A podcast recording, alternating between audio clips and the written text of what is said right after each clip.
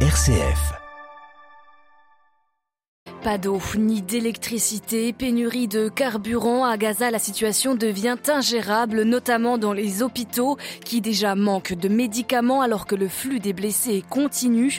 Nous serons avec le porte-parole de MSF, Médecins sans frontières, sur place.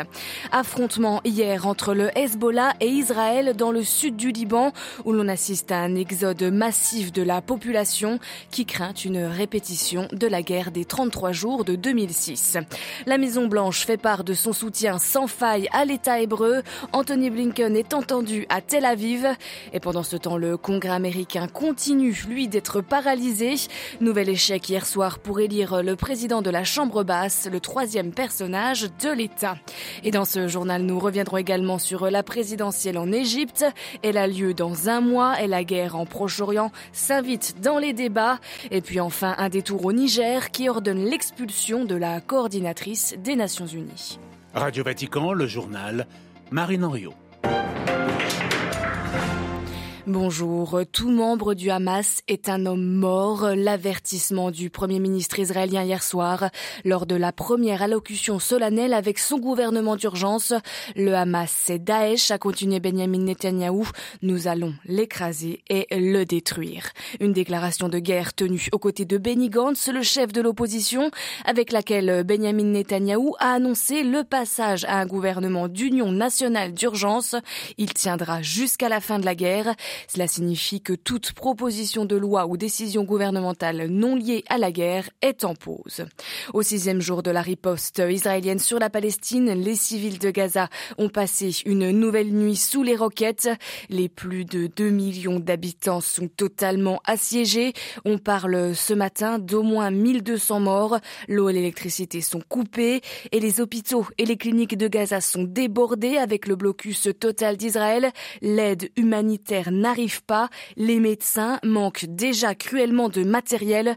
On écoute euh, le témoignage alarmant de Louis Baudouin. C'est le porte-parole de Médecins sans frontières à Gaza. Les pénuries, c'est vraiment le problème numéro un en ce moment d'un point de vue humanitaire. Euh, la situation est déjà précaire à Gaza en temps normal, mais là, ça devient vraiment ingérable. En fait, euh, on a des coupures d'eau, d'électricité et des pénuries de carburant. Euh, et évidemment de matériel médicaux. Euh, le carburant, par exemple, euh, le plus grand hôpital, les hôpitaux en ont besoin pour faire tourner les générateurs qui leur donnent de l'électricité, puisqu'il n'y a plus d'électricité de la ville, ou du moins plus beaucoup. Et ce carburant, le plus grand hôpital de Gaza n'en a assez que pour trois jours pour le moment. En termes d'essence aussi, il y a une autre forme de carburant. Je sais que l'hôpital Alaoda a demandé à leur staff de faire des shifts de une semaine au lieu de deux jours. Pourquoi? Parce que ça leur permet d'économiser de, l'essence euh, sur les voitures qui emmènent euh, les infirmiers, les docteurs, etc., etc., à l'hôpital. Si rien ne peut rentrer dans la bande de Gaza, on va très vite manquer euh, de tout. On a un stock d'urgence qu'on a ouvert il y a quatre jours.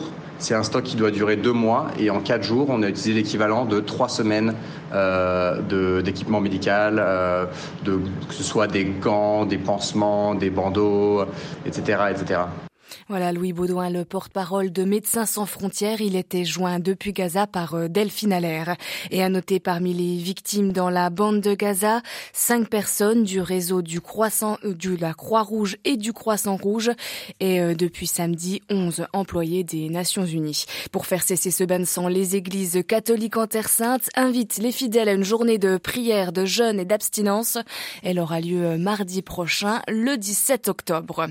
Au Liban voisin, Beaucoup craignent une répétition de la guerre de 2006 avec Israël qui avait fait 1200 euh, victimes parmi la population libanaise.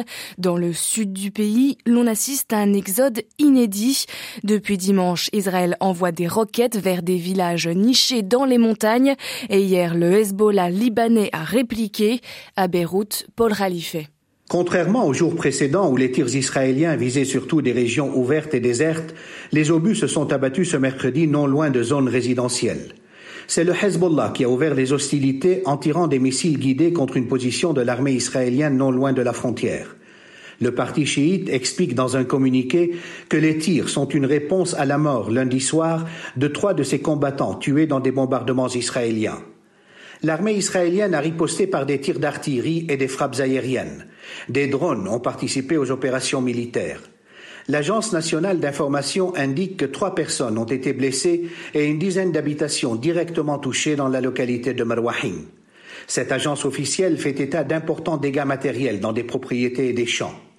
L'Office des eaux du sud du Liban a pour sa part indiqué qu'un réservoir d'eau alimentant un village libanais a été touché de plein fouet par un obus israélien.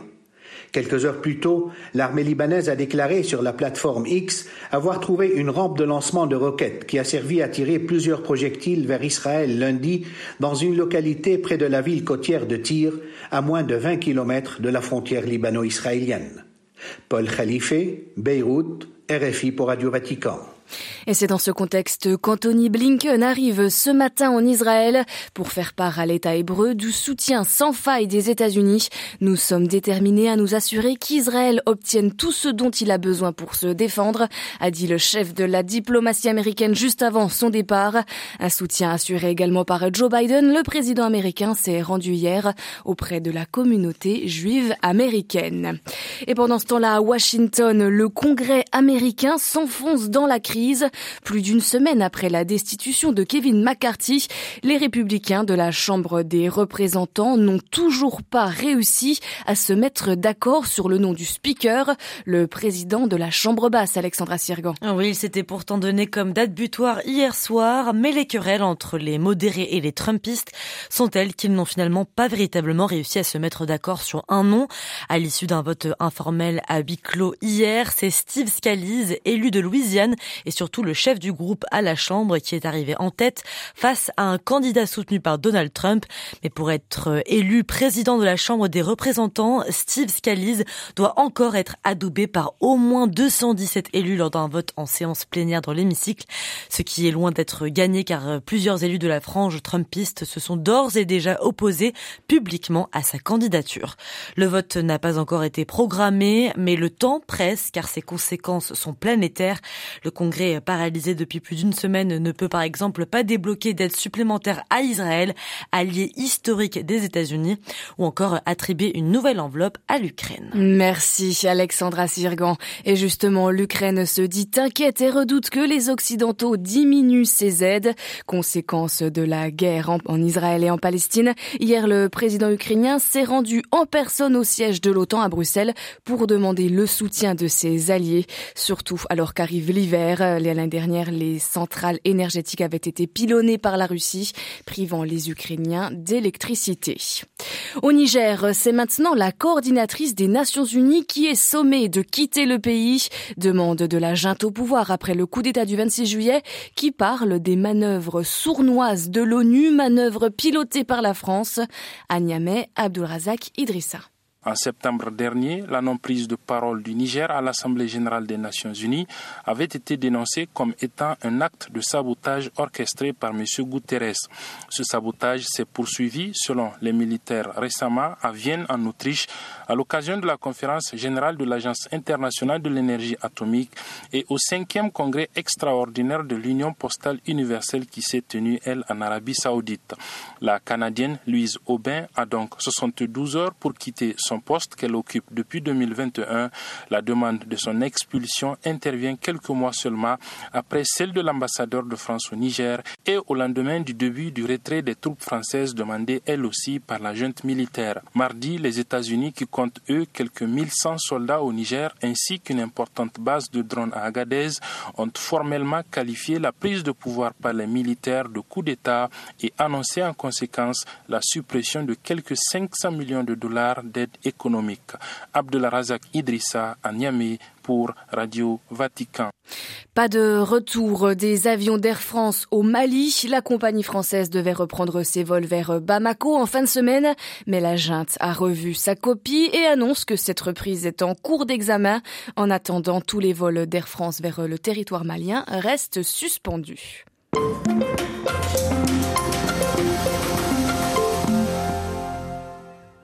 Dans cette guerre au Proche-Orient, tous les regards sont tournés vers l'Égypte. C'est le médiateur traditionnel entre Israël et le Hamas. Et l'Égypte tient aujourd'hui l'unique ouverture terrestre sur la bande de Gaza, le poste frontière de Rafah. Le gouvernement égyptien discute actuellement avec les Nations Unies pour acheminer de l'aide aux habitants coincés dans l'enclave palestinienne. Premier pays arabe à avoir reconnu l'État d'Israël en 1979, l'Égypte s'aligne depuis des années sur la politique politique israélienne d'encerclement de la bande de Gaza, une politique désormais difficile à tenir, et d'autre part, le Caire, en proie à une grave crise économique, ne veut pas prendre en charge les réfugiés palestiniens. À deux mois de l'élection présidentielle, le gouvernement d'Al-Sisi se retrouve donc pris en étau entre ses alliés, notamment les États-Unis qui, qui nous l'avons entendu, soutiennent Israël, et la, et la population égyptienne, majoritairement favorable à la cause palestinienne. On ce matin ce jeu d'équilibriste dont doit faire preuve le gouvernement pour s'assurer des élections sans encombre avec euh, Eberhard Kinele, c'est le directeur de recherche au CNRS et professeur à Sciences Po, spécialiste du Proche-Orient on sait qu'une bonne partie du public égyptien sympathise beaucoup et soutient les Palestiniens. Ça ne veut pas ipso facto dire qu'on soutient nécessairement le Hamas, N'empêche que le Hamas est regardé souvent, comme en Égypte et ailleurs, comme, disons, le dernier défenseur des, droits palestiniens.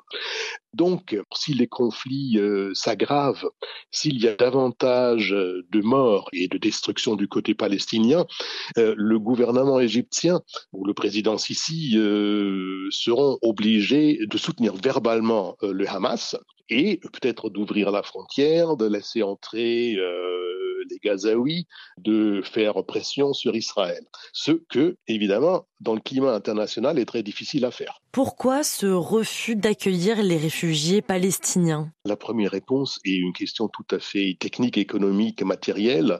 Euh, L'Égypte euh, a très peu de moyens et euh, l'Égypte ne veut pas accueillir des gens qui viennent d'ailleurs. Deuxièmement, évidemment, le Hamas est considéré par Sisi euh, comme un allié euh, des frères musulmans. Vous vous souvenez peut-être en 2013, donc Sisi est arrivé au pouvoir par un coup d'État contre un gouvernement des frères musulmans, on aurait du mal à faire le tri probablement entre les gens qui soutiennent le Hamas et les autres qui ne le soutiennent pas. Donc la peur est que, côté évidemment de Sissi, la peur est toujours que on permet à des frères musulmans ou à des alliés des frères musulmans euh, d'entrer sur le territoire égyptien. Il y a donc euh, jusqu'aujourd'hui euh, la hantise, certainement, du côté du gouvernement, que n'importe quel petit renversement de la situation pourrait profiter aux, frères musulmans. Maintenant, euh, voilà, si les bombardements de Gaza euh, perdurent, si la situation humanitaire s'aggrave,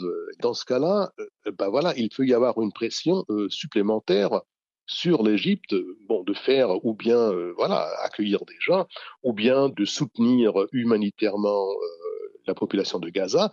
il y aura certainement aussi par, mettons, les frères musulmans qui sont encore à l'intérieur ou largement à l'extérieur, des appels à, comme on l'a eu par le passé, de renoncer au traité de paix avec Israël, ce qui évidemment ne se passera pas mais il y aura une pression et donc les élections, la réélection de Sisi semblera entacher encore davantage de répression et de points d'interrogation. L'Égypte a longtemps été le médiateur traditionnel entre Israël et le Hamas. Est-ce que le pays a intérêt à jouer ce rôle aujourd'hui? l'Égypte, depuis très longtemps, essaye de jouer un rôle de puissance régionale, qu'elle a essayé de jouer depuis des, décennies, voire depuis euh, un bon siècle, même plus. Donc, pour l'Égypte, il est important de jouer ce rôle, de montrer à sa propre population qu'elle joue toujours ce rôle. Et quelle est la réelle marge de manœuvre du gouvernement actuel pour jouer ce rôle dans ce conflit? Le gouvernement égyptien a une marge de manœuvre relativement euh, réduite. Euh, il doit euh, rester dans les clous de l'accord du traité de paix avec Israël. Il doit rester dans les clous euh, avec euh, les États-Unis. Voilà, le gouvernement égyptien, il est contraint par les livraisons d'armes américaines, et évidemment par la dette et évidemment toutes les conditions qui viennent avec, les conditions économiques, les conditionnalités, comme on dit, qui sont posées par le FMI surtout, mais aussi finalement par les autres créanciers. Voilà, interrogé par Alexandra Sirkan et Berhard Kinele, directeur de recherche au CNRS.